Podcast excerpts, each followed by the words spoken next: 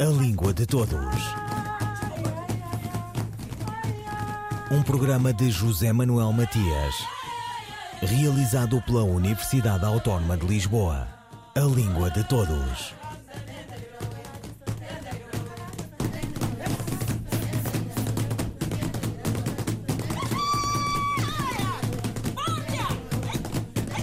De 16 a 18 de fevereiro de 2022, Brasília vai ser o palco da segunda Conferência Internacional das Línguas Portuguesa e Espanhola. O encontro tem uma agenda bem preenchida e a participação de representantes das instituições políticas e académicas da Ibero-América e da CPLP. Sob o signo da dimensão global dos dois idiomas, o português e o espanhol, o encontro vai debruçar-se sobre ciência plurilingue, o português e o espanhol na ciência, línguas, tecnologia e inovação, cultura, diversidade e inovação. Português e espanhol como línguas pluricêntricas e estratégias para o futuro em todos os domínios, comunicacionais, culturais, geopolíticos, onde os dois idiomas se inserem.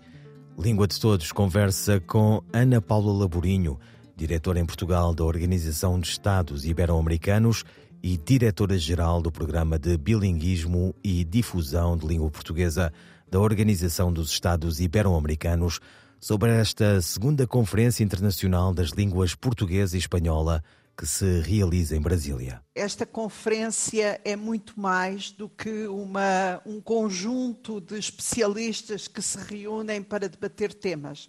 Trata-se de um processo, e um processo que é o de uh, estabelecer pontes entre línguas e ver de que forma é que elas podem contribuir para o desenvolvimento dos seus falantes.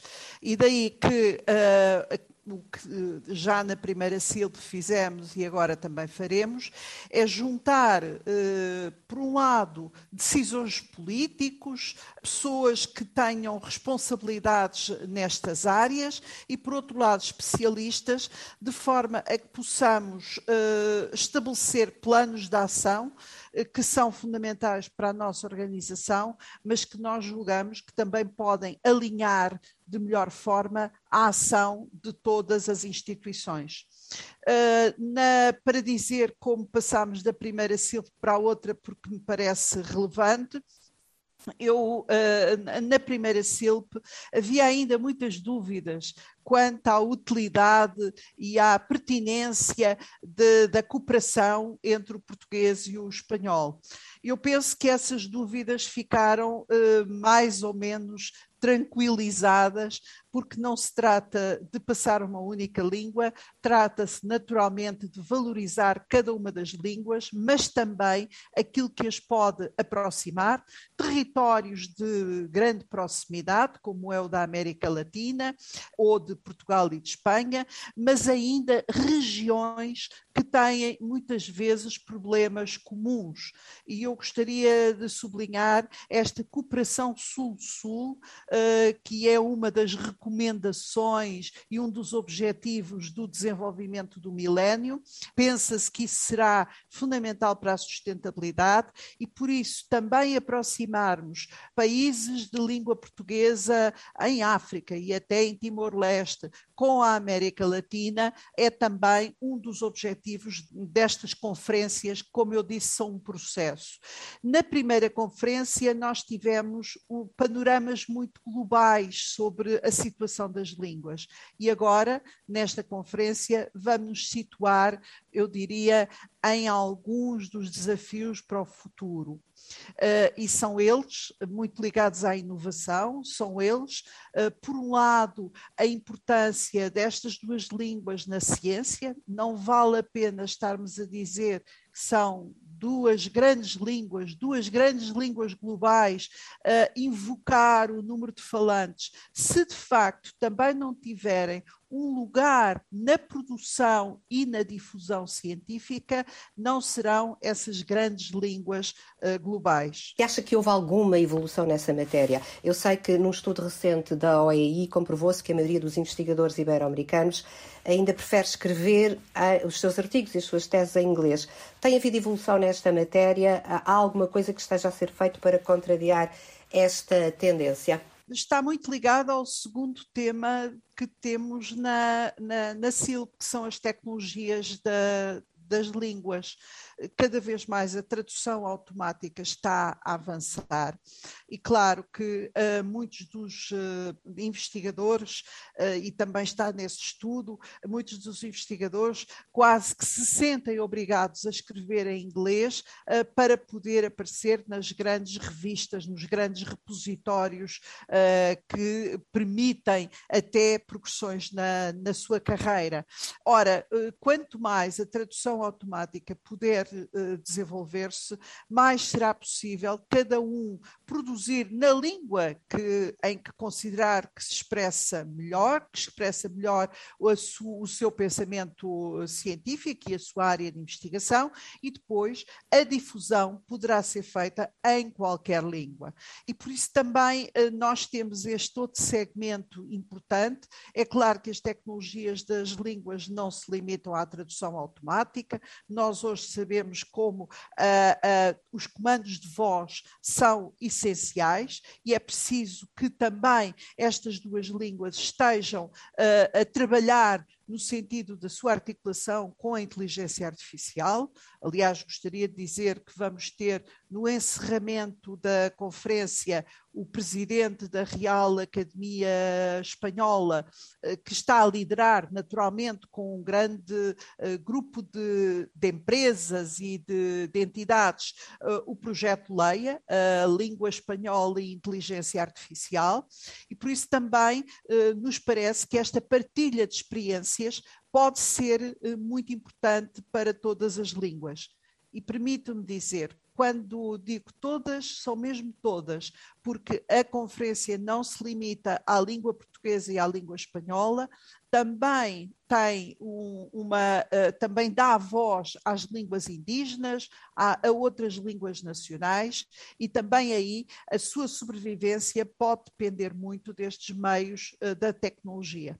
Ana Paula Laborinho, diretora em Portugal da Organização de Estados Ibero-Americanos e diretora-geral do Programa de Bilinguismo e Difusão da Língua Portuguesa da Organização dos Estados Ibero-Americanos, sobre esta segunda Conferência Internacional das Línguas Portuguesa e Espanhola que se realiza em Brasília.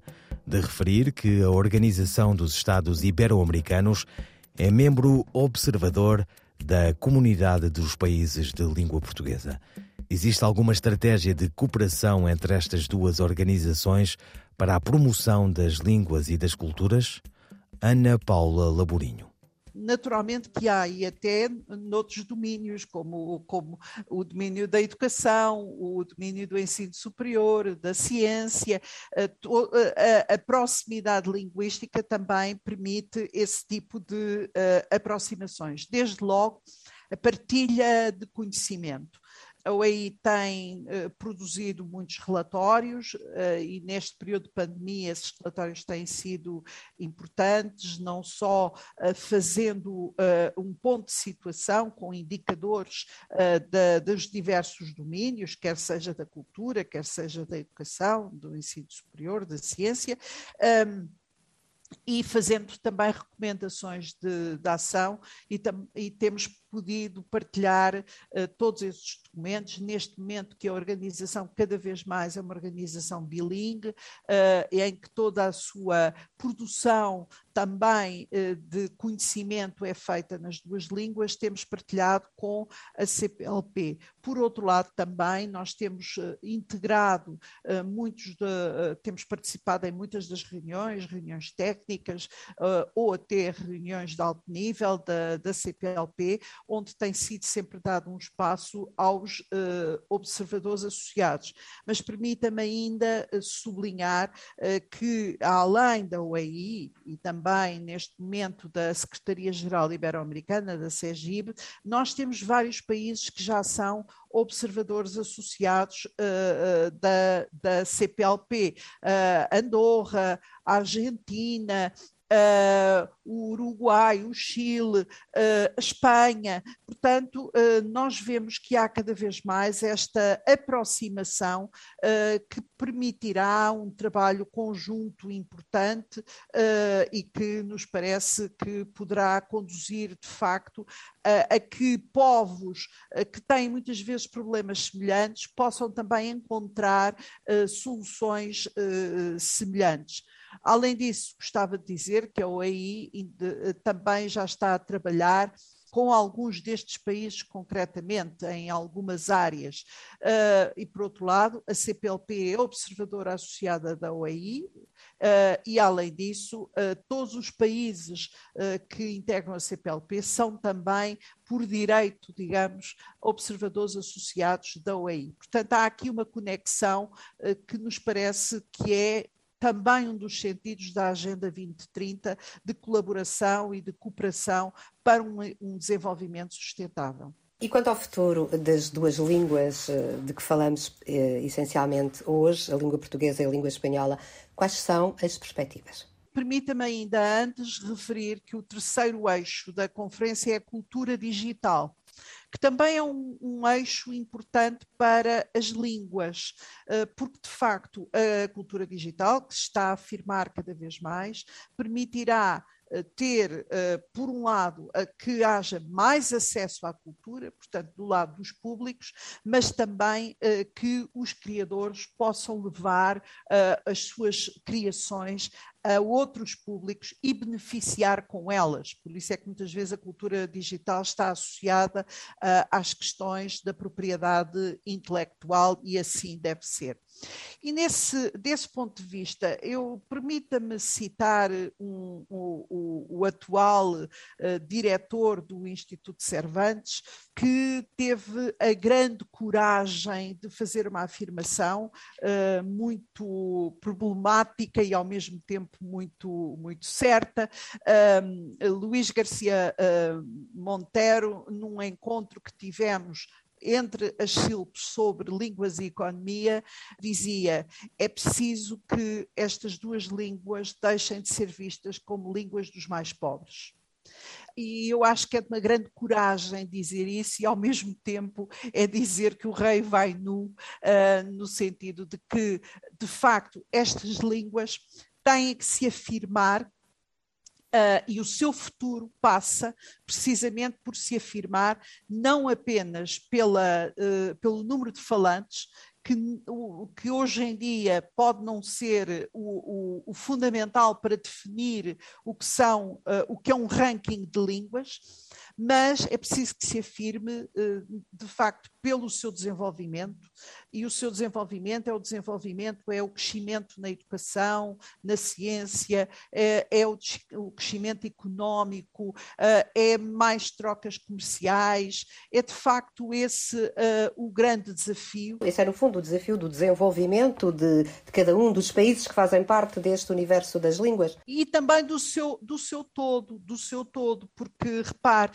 as organizações multilaterais podem ajudar e muito este desenvolvimento dos países, traçando metas comuns, ajudando também a partilha com outras regiões, e esse aspecto é muito relevante.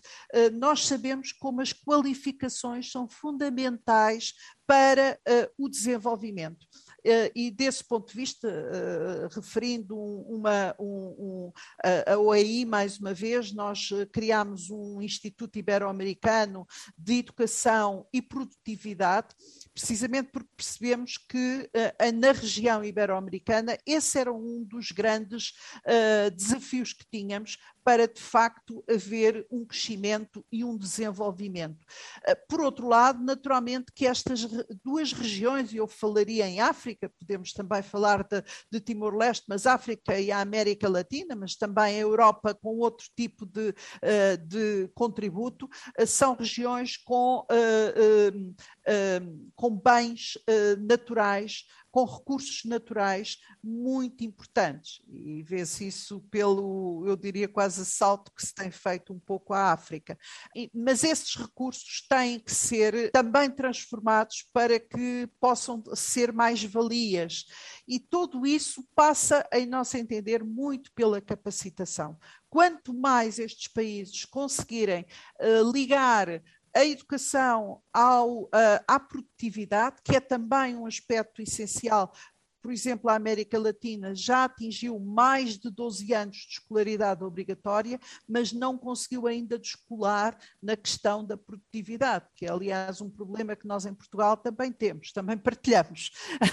Espanha também menos, mas também partilha. Portanto, é preciso encontrarmos em conjunto formas de desenvolvimento. E só assim nós conseguiremos eh, que as línguas, eh, de facto, sejam línguas do futuro. Ana Paula Laborinho, diretora em Portugal da Organização de Estados Ibero-Americanos e diretora-geral do Programa de Bilinguismo e Difusão da Língua Portuguesa da Organização dos Estados Ibero-Americanos, sobre esta segunda Conferência Internacional das Línguas Portuguesa e Espanhola, que se realiza em Brasília.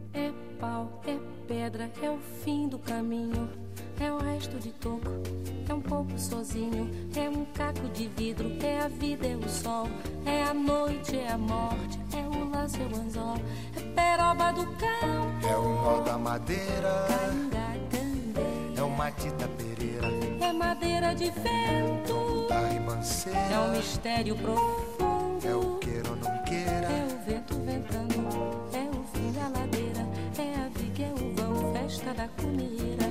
é a chuva chovendo, é conversa ribeira das águas de março, é o fim da canseira, é o pé chão. É a mastradeira, passarinho na mão, pedra de atiradeira. É uma ave no céu, é uma ave no chão. É um regato, é uma fonte, é um pedaço de pão. É o fundo do poço, é o fim do caminho.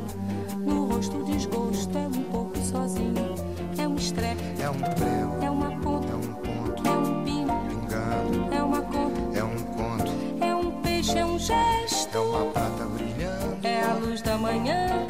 tijolo chegando. É a lenha, é o dia, é o fim da picada. É a garrafa de cana, o estilhaço na estrada. É o projeto da casa, é o corpo na cama. É o carro enguiçado, é a lama, é a lama. É um passo, é uma ponte, é um sapo, é uma rã, é um resto de mato na luz da manhã. São as águas de março fechando o verão. É a promessa de vida no teu coração.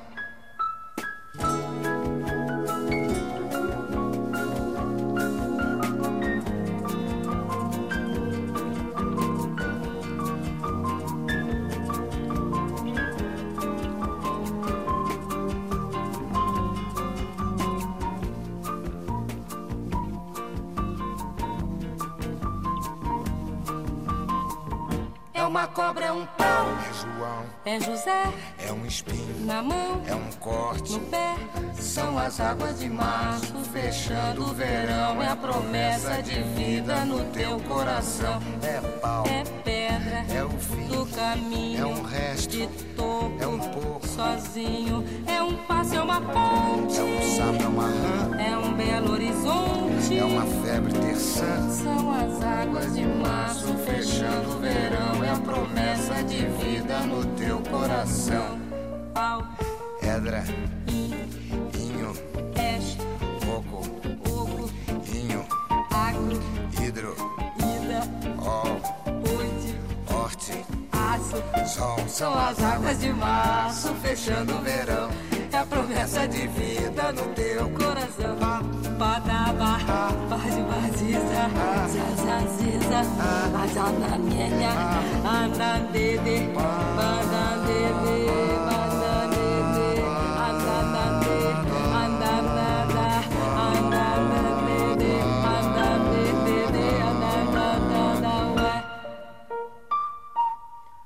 Águas de Março, Elis Regina e Antônio Carlos Jobim. Ciberdúvidas responde. Qual a palavra do ano de 2021 em Moçambique? A resposta de Sandra Duarte Tavares. A palavra do ano em Moçambique de 2021 é chitique. Que designa uma modalidade de poupança informal e coletiva em que os membros de um determinado grupo, geralmente formado por amigos ou familiares, contribuem periodicamente com um valor monetário pré-definido, de modo a que cada um dos elementos do grupo receba à vez o conjunto das contribuições assim arrecadadas. A palavra chitique provém do ronga chitiki. O tradicional chitique passou a fazer parte da oferta comercial de diferentes instituições financeiras e agentes de pagamento. Sandra Duarte Tavares, linguista. Um, dois, três, e... A língua portuguesa. Poema de Ari dos Santos.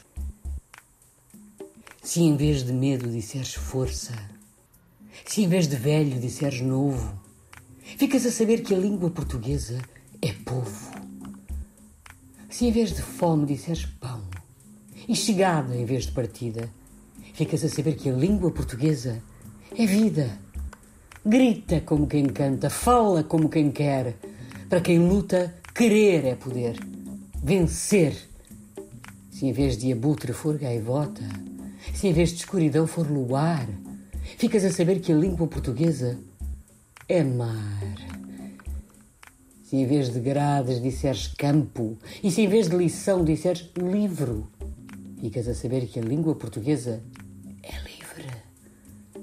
Se em vez de escravo for um cravo e se em vez de lição for amor, ficas a saber que a língua portuguesa deu flor. O poema A Língua Portuguesa de Ari dos Santos, na voz da atriz Maria Henrique. Ouviram Língua de Todos, as despedidas de José Manuel Matias, Miguel Roque Dias e Miguel Van. A Língua de Todos. Um programa de José Manuel Matias, realizado pela Universidade Autónoma de Lisboa. A Língua de Todos.